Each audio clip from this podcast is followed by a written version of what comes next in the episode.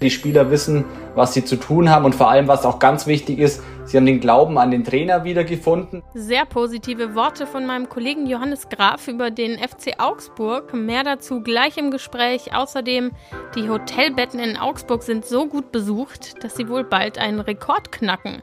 Das ist der Nachrichtenwecker am Montag, den 18. Dezember mit mir, Lena Bammert. Wie kann der Rathausplatz so umgestaltet werden, dass er besser an den Klimawandel angepasst ist? Diese Frage will die Stadt jetzt in einer Machbarkeitsstudie untersuchen. Im Raum steht zum Beispiel eine mögliche Bepflanzung des Platzes mit Bäumen. So eine Bepflanzung hatte die Alt-Augsburg-Gesellschaft schon im April vorgeschlagen. Die Bauverwaltung verweist darauf, dass man diese Forderung etwas differenziert sehen müsse. Der südliche Bereich bekomme durch das städtische Verwaltungsgebäude schon genug Schatten. An der nördlichen Hälfte rund um den Augustusbrunnen wird die Dringlichkeit allerdings gesehen. Man werde im Zuge der Studie auch Kostenschätzungen entwickeln, so Stadtplanungsamtsleiter Tobias Heberle. Nötig werde auch eine Bürgerbeteiligung. Der Rathausplatz liegt den Augsburgern am Herzen. Gegen eine Wiederbebauung nach dem Krieg hatte sich 1963 so großer Widerstand gebildet, dass der Platz frei blieb. Die Kosten für die Machbarkeitsstudie liegen bei etwa 100.000 Euro. Rekord für Augsburgs Hotelbetten. Dieses Jahr knacken die Hotels der Stadt voraussichtlich zum ersten Mal die Marke von einer Million Übernachtungen. Davon geht zumindest Augsburgs Tourismusdirektor Götz Beck aus. Denn im Oktober lag die Anzahl der Übernachtungen schon bei 962.214. Ein Zuwachs von fast 26 Prozent im Vergleich zum letzten Jahr. Die Gründe laut Beck erweiterte Bettkapazitäten, guter Tourismuszulauf sowie viele Veranstaltungen im Tagungs-, Kongress- und Messebereich. So, jetzt aber raus aus den Hotelbetten und rein in die Sonne. Die scheint heute nämlich und die Temperaturen liegen zwischen minus 1 und 7 Grad. Der FC Augsburg hat am Wochenende sein letztes Heimspiel in diesem Jahr bestritten und dann auch noch gegen den BVB gegen Borussia Dortmund. Zeit mal ein bisschen Bilanz zu ziehen. Johannes Graf aus der Sportredaktion hat die wichtigsten Infos für uns. Hallo Johannes. Hallo. Wie haben sich die Augsburger zu Hause denn geschlagen? Das Stadion war ja tatsächlich ausverkauft. Ja, es war wenig überraschend ausverkauft. Also gegen Borussia Dortmund, wenn es da nicht ausverkauft ist, äh, gegen welche Mannschaft denn sonst? Ähm, also äh, die, der FC Augsburg hat sich wirklich sehr gut geschlagen. Man hatte ja so ein bisschen die Befürchtung, dass nach diesem 0 zu 2 in Bremen da vielleicht doch so ein, so ein kleiner Dämpfer äh, in der Mannschaft vorhanden ist. Aber Jes Torup, der Trainer, der hat sie wirklich sehr gut eingestellt. Äh, sie haben sehr mutig gespielt, ähm, haben sich auch diesen Punkt redlich verdient, wobei man auch sagen muss, dass Dortmund einen ziemlichen Chancenwucher betrieben hat. Also entsprechend hätte man das Spiel auch verlieren können, aber es war ein sehr unterhaltsames Spiel und äh, der FC Augsburg hat gezeigt, dass er mit den Großen der Liga mithalten kann. Du hast es gerade schon gesagt, gegen Bremen hatte der FCA ja kürzlich eine Niederlage einstecken müssen. Jetzt ein Unentschieden gegen eine so starke Mannschaft wie den BVB.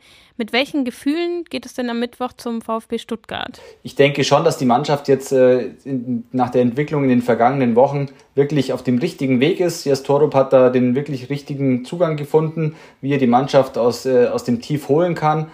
Und entsprechend, äh, glaube ich, kann man schon mit einem Selbstvertrauen nach Stuttgart fahren, wobei die Aufgabe natürlich schon ungemein schwer wird, äh, vor allem auswärts. Da hat der FC Augsburg immer noch eine eklatante Schwäche, die hat er bisher nicht abstellen können.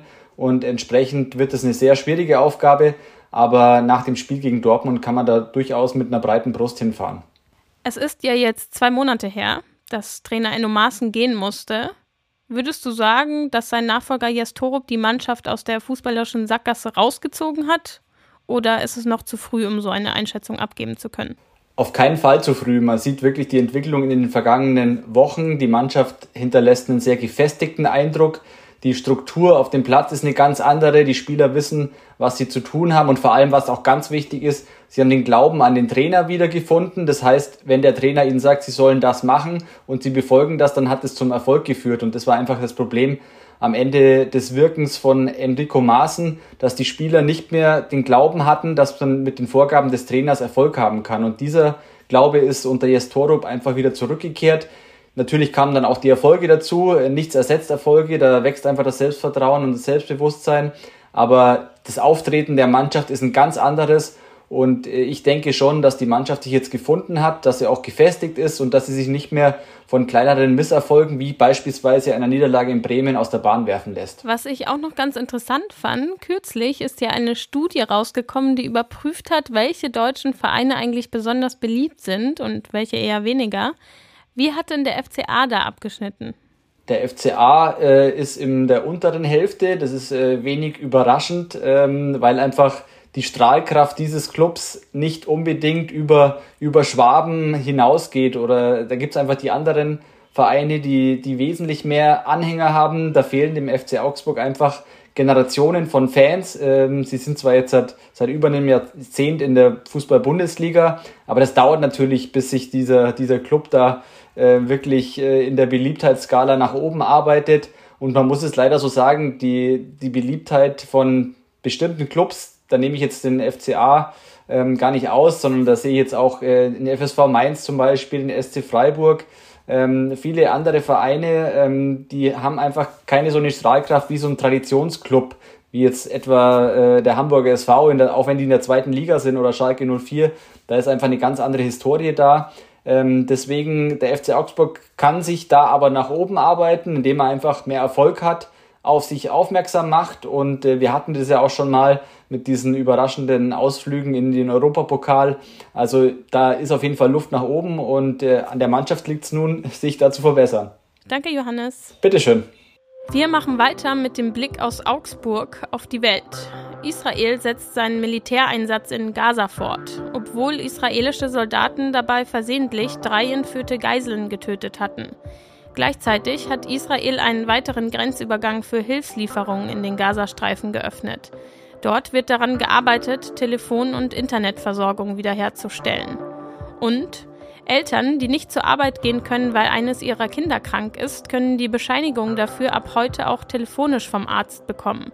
Die Bescheinigung gilt maximal für fünf Tage und das Kind muss in der Praxis bekannt sein. Zum Schluss noch eine wichtige Frage. Wo gibt es auf dem Christkindlesmarkt in Augsburg den besten Glühwein bzw. das beste Heißgetränk? Ich bitte dringend um Antwort. Ihr hattet ja jetzt schon ausreichend Tage Zeit, die Stände am Christkindlesmarkt zu checken. Auf unserer Webseite läuft ein kleines Voting. Da könnt ihr euch beteiligen und abstimmen, in welcher Hütte es am besten schmeckt. Den Link dazu findet ihr wie immer in den Show Notes. Übrigens, der Christkindlesmarkt hat auch am 24. Dezember noch offen. Zwar nur bis 14 Uhr, aber fürs weihnachtliche Vorglühen reicht's. Das war der Nachrichtenwecker für diesen Montag. Danke an euch fürs Zuhören und danke an Johannes Graf für das Gespräch. Mein Name ist Lena Bammert. Ich wünsche euch einen schönen Wochenstart. Morgen begrüßt euch an dieser Stelle mein Kollege Moritz Weiberg.